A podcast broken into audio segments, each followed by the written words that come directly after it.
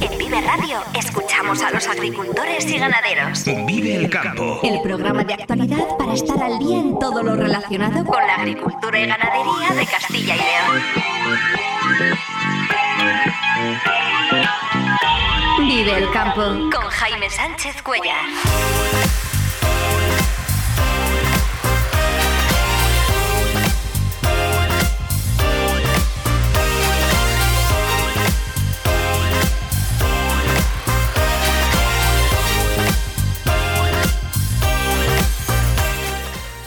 Esto es eh, Vive el Campo en Vive Radio. Hoy es lunes 8 de enero y hasta las 7 y 50 de la mañana aquí contamos lo que está pasando en el sector agroalimentario y cómo afecta a los agricultores y ganaderos de Castilla y León.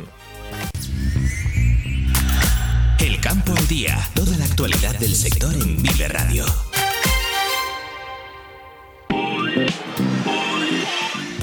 La Junta abonará esta semana las ayudas pendientes a los ganaderos afectados por la enfermedad hemorrágica. Además, la Consejería de Agricultura anuncia que este año comenzará a vacunar a la fauna salvaje para mejorar la sanidad animal.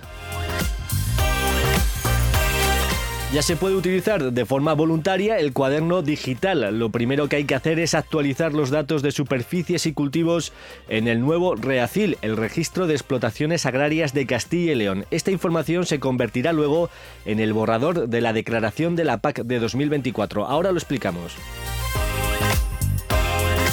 La denominación de origen Rueda bate su récord de ventas y entrega casi 116 millones de contraetiquetas al finalizar el ejercicio de 2023, 6 millones más que en 2022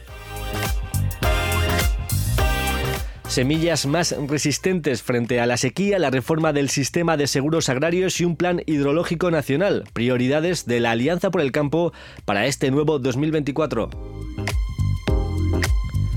La organización agraria UPA pone en marcha un proyecto para impulsar las cubiertas vegetales en viñedos y frutos secos, donde apenas se emplea esta técnica frente a un uso mayoritario en frutales de pepita, por ejemplo. Nos lo va a contar en el tiempo de entrevista eh, José Manuel Delgado, responsable del proyecto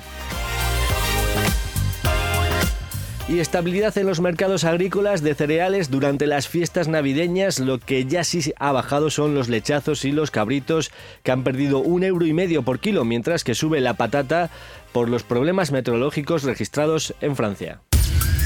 Vive el tiempo en Vive Radio. Vamos a conocer primero la previsión. Vive el tiempo en Vive Radio. Vamos a conocer primero la previsión del tiempo en esta mañana de madrugones para los más pequeños y de regreso a la normalidad tras las fiestas eh, navideñas. Eh, Daniel Angulo, muy buenos días. Hola, muy buenos días, Jaime. Muy buenos días, amigos oyentes de Vive Radio y de este espacio Vive el Campo, el programa matinal que les informa del campo y en esta ocasión también del tiempo. Hoy es día de vuelta al colo se acabaron las vacaciones, se acabaron las navidades, pero lo que va a continuar durante los próximos días es el frío que nos trajeron precisamente los reyes. El día anterior a los Reyes, bueno, en la víspera del Día de los Reyes, se nos colaba una masa de aire frío polar que ya trajo chubascos de nieve en zonas montañosas, sobre todo del norte de la comunidad, y que Luego, bueno, pues eh, ese aire frío que entraba, como digo, en principio por capas altas de la atmósfera, se fue asentando en el sábado, el día de Reyes y ayer domingo, cuando ya las heladas han sido prácticamente generalizadas, como ahora mismo. Tenemos, estamos prácticamente con temperaturas bajo cero en toda la comunidad. En las zonas donde hay nubes, como es el norte de Burgos, pues allí las temperaturas están rondando los cero, un grado, pero en el resto, como digo, heladas. Y tenemos, atención, una semana muy complicada en el tiempo. Va a ser noticia el tiempo, va a dar que mucho que hablar, va a abrir portadas de periódicos, informativos, de televisiones a nivel nacional, porque de cumplirse lo que ahora mismo nos están marcando los modelos, pues tenemos lo que suele ocurrir a veces en enero, que es una invasión de aire frío, ese aire frío que estuvo eh, invadiendo Europa, que allí se ha continentalizado, es decir, se ha vuelto más seco y que ahora debido a una situación que en meteorología se conoce como omega, es decir, el anticiclón se coloca en las Islas Británicas y hace que las masas de aire pues no puedan circular de oeste a este como es habitual, sino que van mm, del oeste, allí se paran en el Atlántico formando enormes borrascas y luego hay una entrada del aire procedente de Europa, de la Europa continental, hacia nuestra península ibérica. Es un aire más seco que va a estar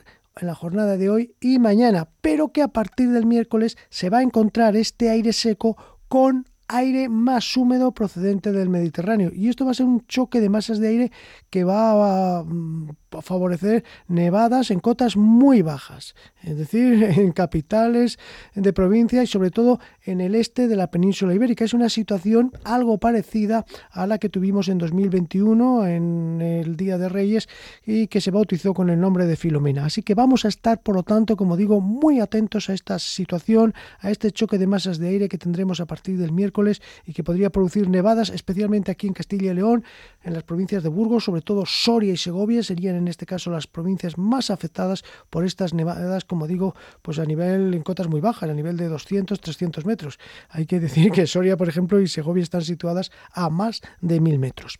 Eso para los próximos días. Hoy de momento, como digo, hemos amanecido con esas heladas, el aire frío que entraba durante este fin de semana pasada en la recta final de las Navidades ya se va asentando sobre la superficie produciendo heladas moderadas.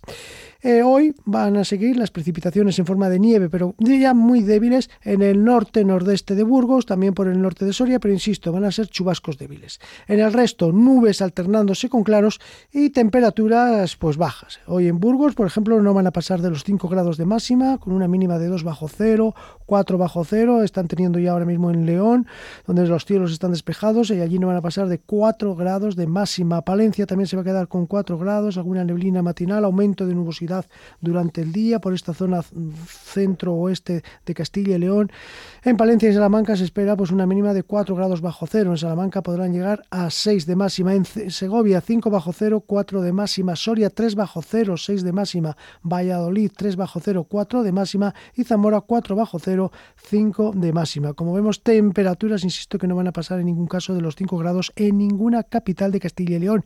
Y es posible que en zonas de montaña incluso mm, estén también con temperaturas de 0 grados casi todo el día. Ahora, pues están los cielos poco nubosos o hay algunas nieblas, sobre todo en el oeste, pero luego va a ir aumentando la nubosidad, los cielos se van a poner nubosos según avance el día. Sin embargo, eso no va a impedir que, las temperaturas, vamos, que las temperaturas eh, sean pues muy bajas, como hemos visto. Mañana, heladas también moderadas, mínimas de 4 o 5 bajo cero al amanecer y atención ya mañana entrando aire húmedo por el oeste, aumento de nubosidad con nevadas en principio en cotas bajas de 400 metros. Lo iremos contando en los próximos días, pero eso sí que les podemos confirmar, que esta semana el tiempo va a dar que hablar y va a ser noticia. Estén atentos. Buen día y buena vuelta al cole a todos los niños. Muchas gracias, eh, Daniel. El tiempo va a ser noticia y lo contaremos aquí en este espacio y veremos qué pasa a partir del miércoles, ¿no? Con esas eh, previsibles eh, nevadas. Durante esta semana también debería hacerse efectivo el pago de las ayudas comprometidas por la Junta para los ganaderos afectados por la enfermedad hemorrágica y que estaba previsto que se hubiesen abonado antes de finalizar 2023. El presidente de la Junta, Alfonso Fernández Mañueco, dijo la semana pasada que ha habido una acumulación de papeles con el cierre del año y que en principio el dinero llegará a los ganaderos esta semana que hoy comenzamos. Recordemos que son ayudas directas de hasta 1.000 euros por explotación afectada para paliar costes de limpieza o desinfección, además 500 eh, euros por cada res eh, muerta. Dado que son complementarias, una explotación ganadera podría llegar a recibir hasta 15.000 euros de ayuda. Se había calculado que fueron 3.300 explotaciones afectadas hasta el 16 de octubre con más de 6.000 animales muertos.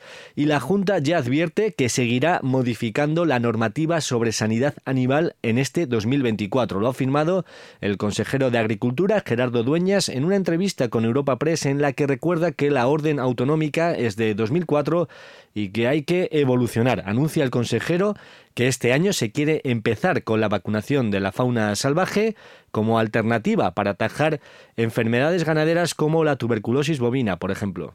Este año queremos empezar a probar vacunación en fauna salvaje y también queremos empezar a probar cuando podamos, porque ya existen países que están eh, empezando a utilizar vacunas para el propio ganado vacuno. Entonces, eh, hay que ir mirando alternativas que permitan compatibilizar la salud pública con la pervivencia de la ganadería. Si no, la ganadería desaparecerá, a lo mejor es lo que quieren algunos, y entonces sí que no habrá nada que controlar. Pero seguiremos teniendo el problema porque la enfermedad seguirá estando en la forma salvaje.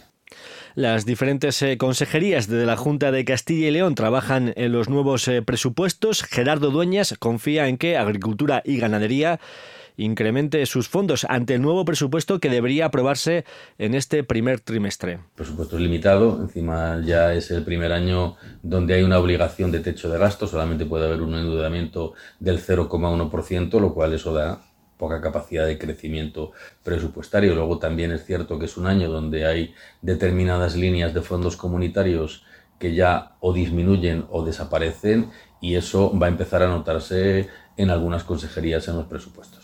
Pero vamos, yo creo que nosotros vamos a tener un buen presupuesto de cara a 2024. Eh, por último, el consejero se refiere en la entrevista a la investigación abierta sobre la granja de porcino de Quintanilla del Coco en Burgos, donde diferentes vídeos muestran situaciones graves de maltrato animal. El consejero reitera que los informes iniciales demuestran que la situación en la granja era la correcta, pero que en el último vídeo se ve un muladar ilegal a 800 metros de la granja. Hasta que no se resuelva la vía judicial, no habrá posibles sanciones administrativas la investigación, sobre todo en semillas, para, para, que sean resistentes a la sequía y a las altas temperaturas, una reforma eh, absoluta del... No era este el sonido que queríamos escuchar, era Lorenzo Rivera que el coordinador de COAG, que escucharemos eh, luego después. Y se ha hablado mucho en el último año del cuaderno digital y ya se puede utilizar desde el 1 de enero de forma voluntaria. No será obligatorio hasta el 1 de septiembre para las explotaciones de mayor tamaño. Para aquellos que quieran conocer ya la herramienta y no la vayan a hacer a través de terceros, la Consejería de Agricultura ya ha habilitado el programa en su página web. En la página principal de agriculturaganadería.jcil.es viene de forma destacada las instrucciones de uso y algunos nuevos conceptos que hay que empezar a manejar. Por ejemplo, hay que quedarse con el nombre de REACIL, que es el Registro de Explotaciones Agrarias de Castilla y León. Se accede con certificado digital o el DNI electrónico. Lo primero es actualizar los datos de superficies y cultivos de la explotación. Ahí podremos indicar si un recinto SICPAC tiene uno o más cultivos que pasan a denominarse, este es otro concepto nuevo, eh, las DGC, que es la delimitación gráfica del cultivo. En todo caso, hay vídeos explicativos para introducir eh, toda esta información. Los datos actualizados de superficies y cultivos en el nuevo REACIL se convertirán en el borrador de la declaración de la PAC de 2024. Con esta información actualizada se genera ya sí el cuaderno eh, digital donde se anotarán las, las, distintas actividades, principalmente todo lo relacionado con fitosanitarios, fertilización y comercialización de la cosecha. Por cierto, de momento solo se pueden modificar las superficies y cultivos que no correspondan a viñedo, ya que en este caso la información se obtiene del registro de viñedo que está en proceso de incorporación al sistema. Y el 2023 también se ha cerrado con, un nuevo pago de la PAC a 56.600 agricultores y ganaderos de la comunidad. Desde el pasado 16 de octubre, en el que se hizo el primer pago, se han abonado en total 782 millones de euros. Lo más importante es que ya cada uno puede comprobar si con la nueva PAC ha reducido o ha incrementado sus ingresos porque en Castilla y León ya se ha abonado el 95% de la ayuda básica a la renta, el pago redistributivo, la ayuda directa complementaria para jóvenes agricultores y el pago de los ecoregímenes, mientras que se ha abonado el 90% de los pagos asociados a los cultivos proteicos y a la remolacha y las ayudas vinculadas sectores eh, ganaderos. Por su parte, la ayuda de las intervenciones de agroambiente y clima, las del compromiso por cinco años correspondientes a la convocatoria de incorporación en 2023, se abonarán durante este primer trimestre de 2024.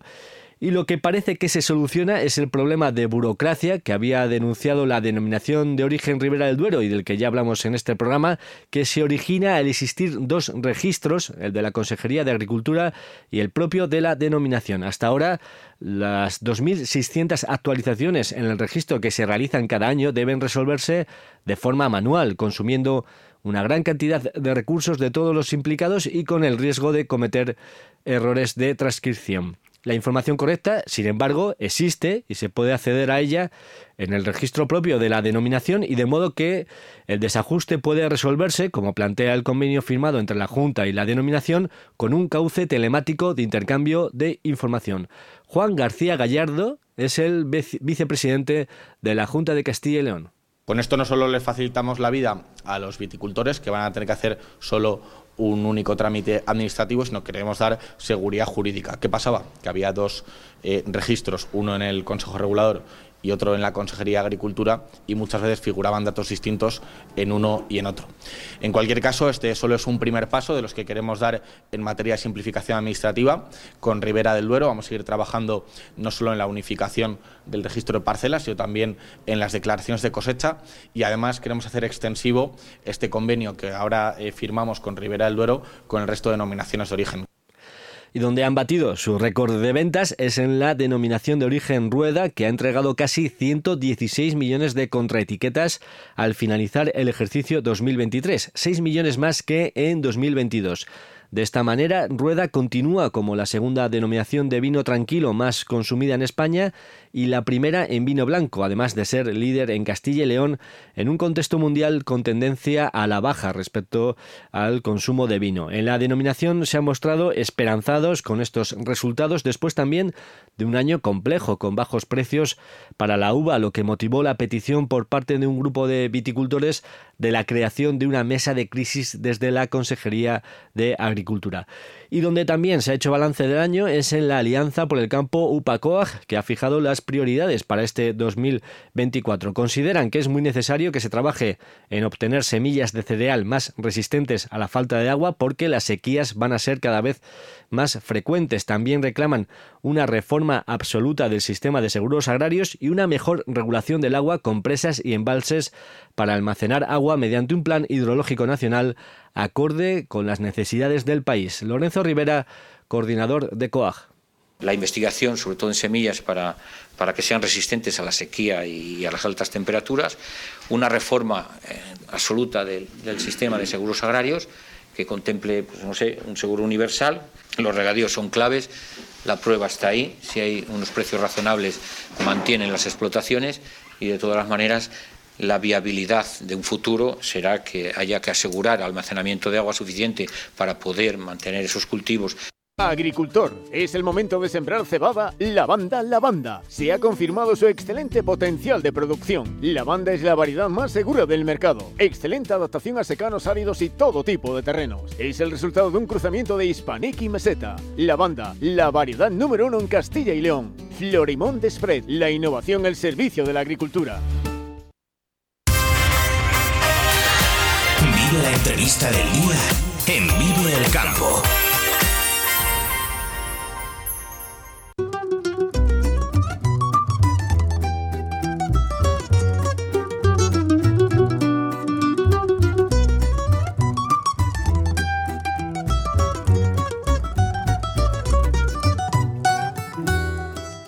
La creación de cubiertas vegetales en cultivos leñosos es una de las prácticas de las que se habla mucho ahora después de que la nueva PAC las premie por su contribución a proteger los suelos agrícolas. Su implantación ahora mismo es baja por distintos motivos, entre otros porque su manejo y sus beneficios tampoco son muy conocidos. Para tratar de ayudar a los agricultores a utilizar este sistema, la organización agraria UPA pone en marcha el proyecto Cubibut que trabajará esta iniciativa durante el próximo año y medio. José Manuel Delgado es técnico de UPA y responsable del proyecto. Eh, José Manuel, eh, muy buenos días.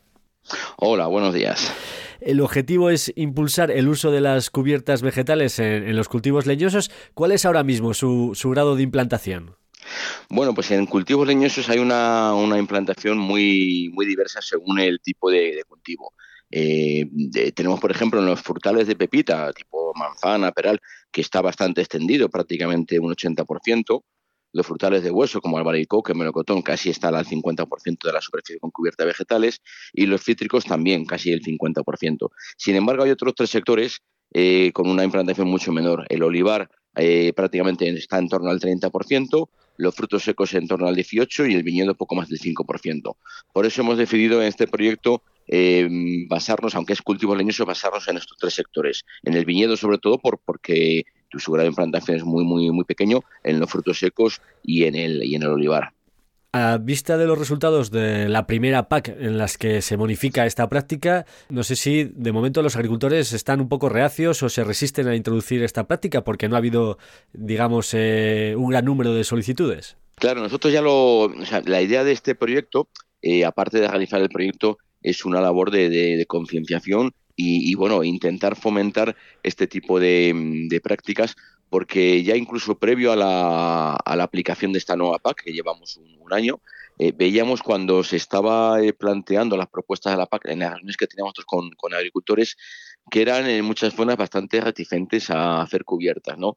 Entonces, eh, justamente en el proyecto lo que pretendemos es, como último término, fomentar, pero antes de, ese, de, ese, de esa difusión, ese fomento, queremos ver también qué problemas, eh, qué dificultades hay eh, para intentar eh, solventarlos o minimizarlos en la medida que se pueda de cara a, que ese fomento sea basado en las distintas posibilidades que hay, en utilizar bien esas prácticas y bueno, ver también que, se puede extender esas, esas, cubiertas en muchos sitios, pero a lo mejor en otros no. Pero es ver, es partir de las dificultades con el objetivo final de fomentarlo.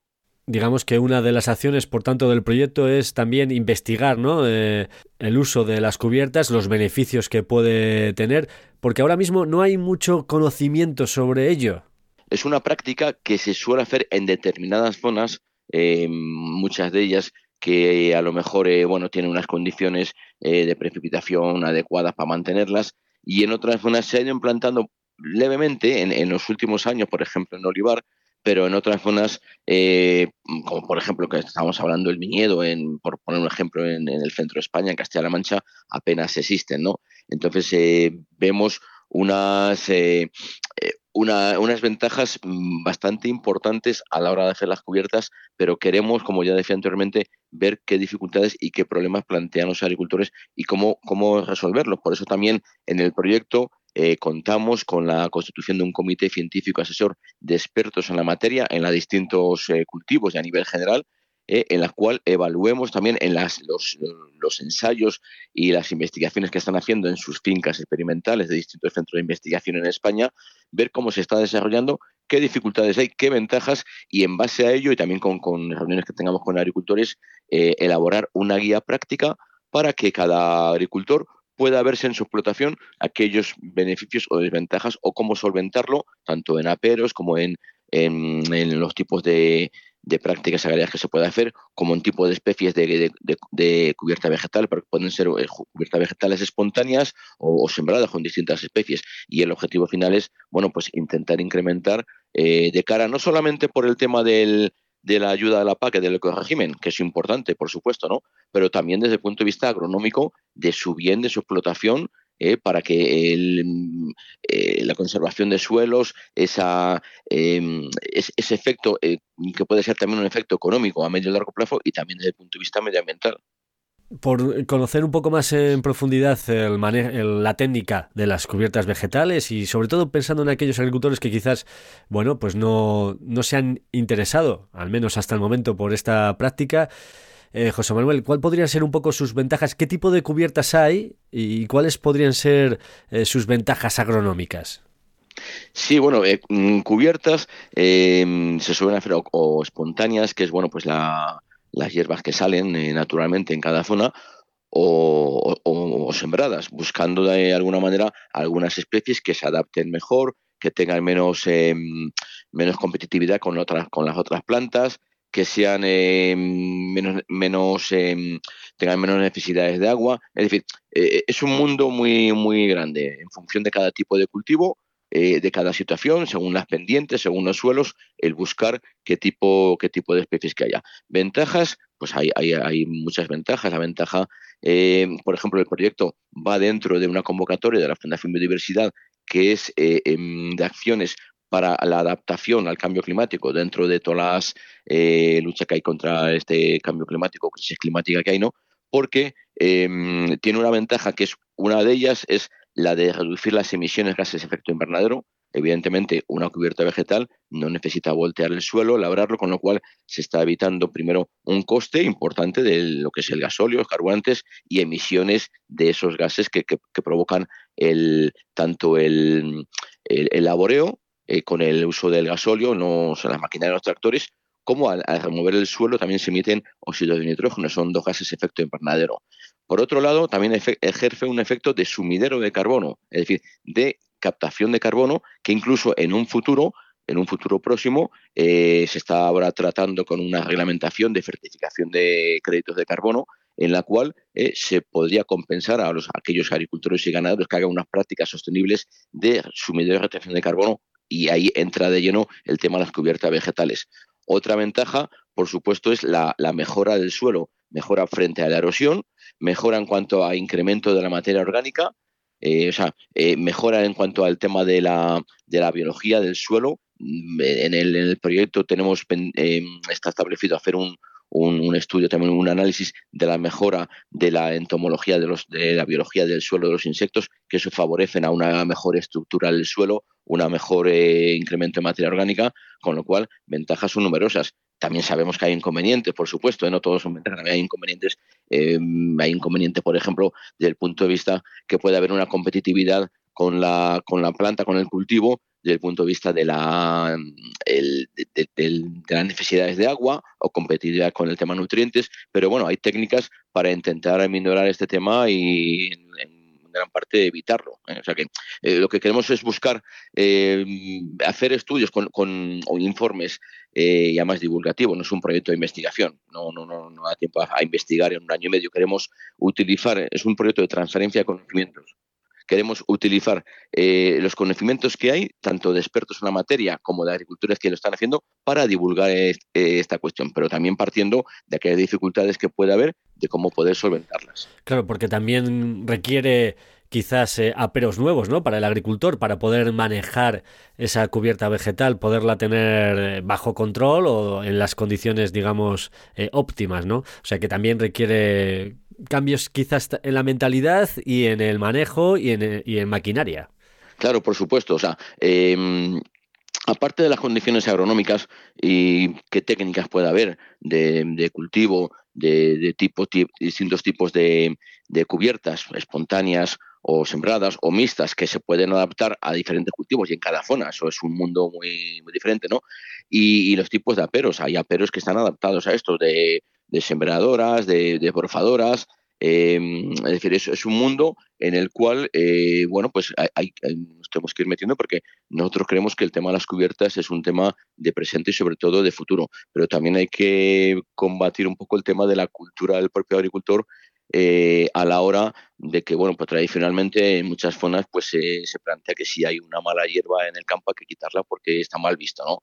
Bueno, vamos a ver, está mal visto, hay que ver qué ventajas y qué desventajas tiene eso y qué, posibilidades tiene. Ya digo, no solamente desde el punto de vista de, la, de poder percibir un tipo de ayuda por hacer esas prácticas, sino también, sobre todo, desde el punto de vista de, la propia explotación de cara a futuro. Sabemos que hay agricultores que llevan haciendo cubiertas vegetales desde hace varios años y están bastante conformes como, como van funcionando.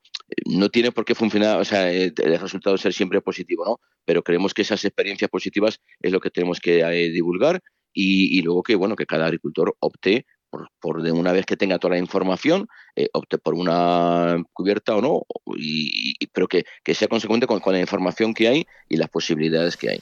Hablabas antes de las lluvias, de la pluviometría, en condiciones de baja pluviometría, en suelos pobres, digamos que en las peores condiciones, aún así la cubierta vegetal eh, podría ser interesante.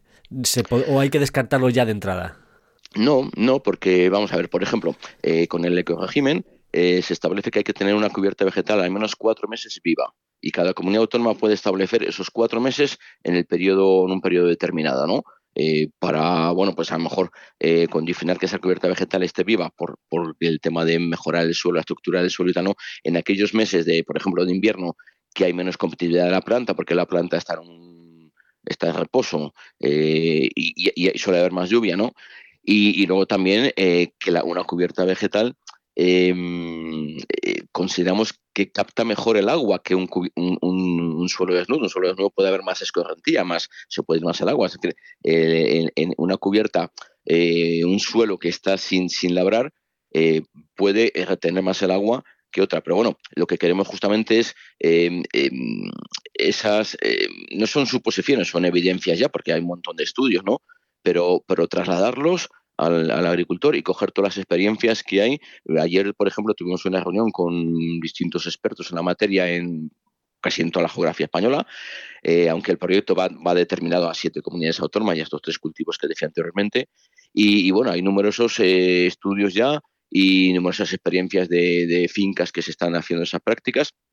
Y lo que queremos es justamente con esa información trasladarla al, agricultor. Queremos hacer eh, unos cursos de formación de formadores con nuestros técnicos para que luego ellos puedan ir eh, explicando en grupos de agricultores por estos tres sectores, olivar, eh, viñedo y, frutos secos, aquellas ventajas que pueda haber, pero también sacar de los propios agricultores aquellos problemas que, tienen y, y, bueno, con esos problemas ver si se pueden solventar o no, cambiando un tipo de práctica, cambiando un tipo de, de cubierta vegetal o, no. O sea, eh, vuelvo a decir que el objetivo es fomentarlo, pero no, no al 100%. O sea, si hay, hay algunas zonas que eh, es problemático y tal, bueno, pues, pues ya está. O sea, no, tampoco consideramos que tiene que ser el 100% de, del territorio en, con cubierta vegetal, sino en aquellos que se pueda, pero viendo todas las ventajas que hay, tanto económicas como agronómicas. Sí, pero problemático en qué sentido o por qué motivos?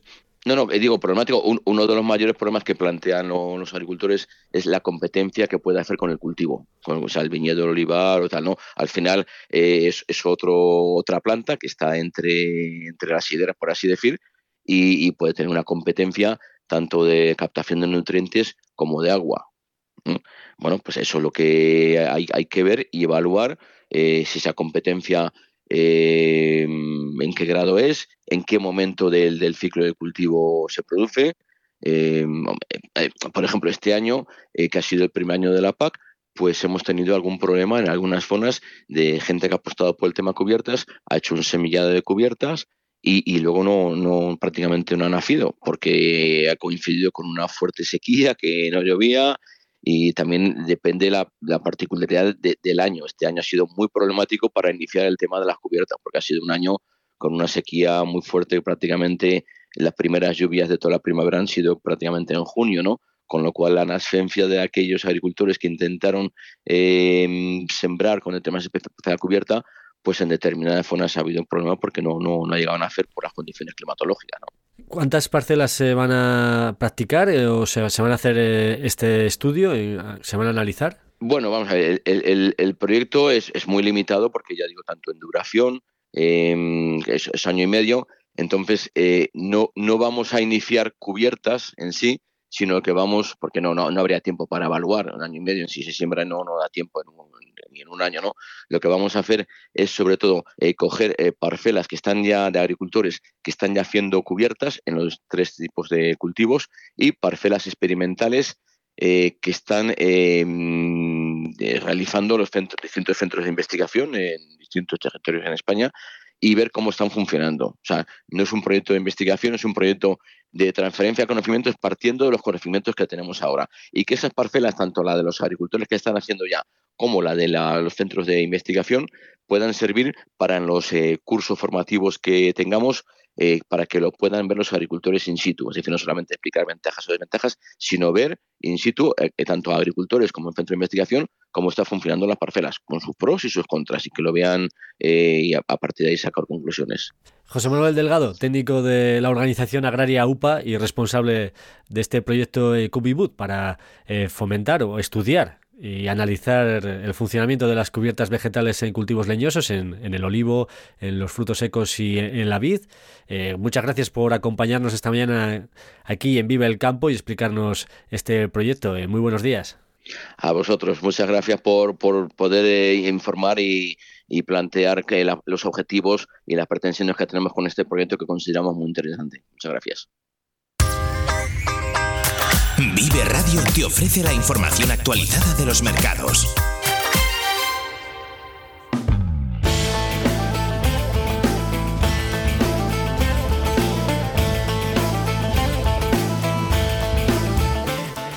Pocos cambios durante las fiestas navideñas, poca actividad en los mercados agrícolas que se han traducido en estabilidad en los precios por norma general, en especial en los cereales. Lo que sí hemos visto, como apuntan desde la lonja de León, es que durante el último año los precios de los cereales han caído prácticamente un 30% respecto a la situación de 2022 y sin embargo en este tiempo los insumos también han bajado, pero en menor medida. Los precios actuales se sitúan al trigo en Zamora a 228, en León a 229 y en Salamanca a 243. La cebada está en 211 en Zamora, 213 en León y en Salamanca se eleva hasta 228. El maíz a 220 en Zamora, a 221 en Salamanca y en León a 225 euros por tonelada. El girasol no cotiza ni en Zamora ni en Salamanca, en León lo hace a 375 euros. En cuanto a las patatas, subidas en el precio de todas las variedades de patata como consecuencia de la poca oferta. Así tenemos que eh, todas las variedades suben 2 céntimos, cotizan a 31 céntimos, salvo la patata agria que sube 3 céntimos y cotiza a 35 céntimos. Y en cuanto a los productos ganaderos, hay que resaltar la bajada importante en el precio de lechazos y cabritos, si bien se puede calificar de normal debido a la estacionalidad, estacionalidad de la Navidad.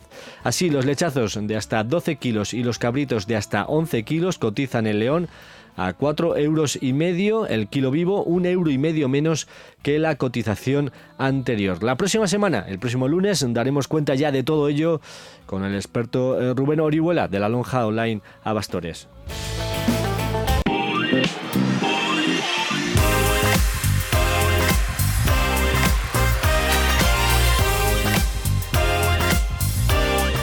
Y antes de despedirnos, cuando son las 7 y 46 minutos de la mañana, repasamos los titulares del día. La Junta abonará esta semana las ayudas pendientes a los ganaderos afectados por la enfermedad hemorrágica. Además, la Consejería anuncia que este año comenzará a vacunar a la fauna salvaje para mejorar la sanidad animal.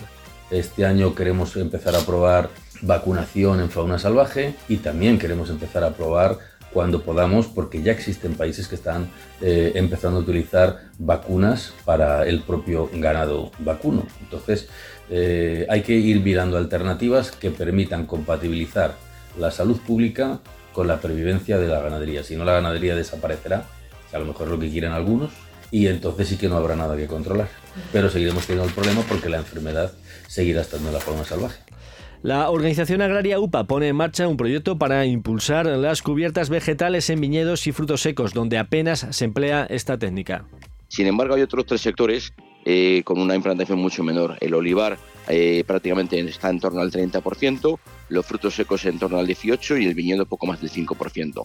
Por eso hemos decidido en este proyecto eh, basarnos, aunque es cultivo leñoso, basarnos en estos tres sectores. En el viñedo sobre todo por, porque su grado de implantación es muy, muy, muy pequeño en los frutos secos y en el, y en el olivar.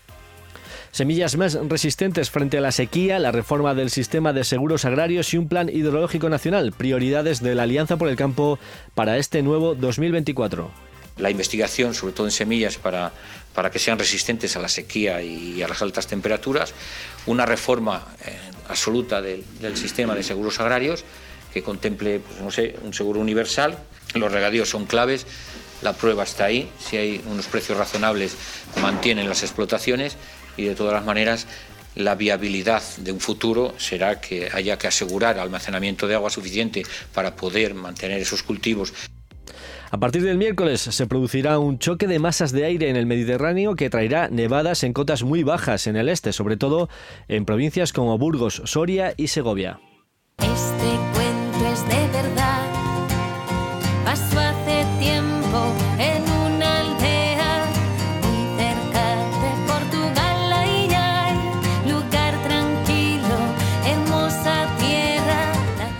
Hasta aquí el programa Vive el Campo, la cita diaria con la actualidad del sector agroalimentario en Vive Radio. En Vive Radio, si has estado a gusto, regresamos mañana puntuales a las 7 y 10 de la mañana. Un saludo de Ángel de Jesús en el control técnico y de quien nos habla Jaime Sánchez Cuellar. Esta semana nos despedimos con los salmantinos Folk Concres. Feliz jornada a todos los que vais a disfrutar hoy del campo. Muy buenos días. Agricultor, es el momento de sembrar cebada Lavanda Lavanda. Se ha confirmado su excelente potencial de producción. Lavanda es la variedad más segura del mercado. Excelente adaptación a secanos áridos y todo tipo de terrenos. Es el resultado de un cruzamiento de Hispanic y Meseta. Lavanda, la variedad número uno en Castilla y León. Florimón de Spread, la innovación al servicio de la agricultura.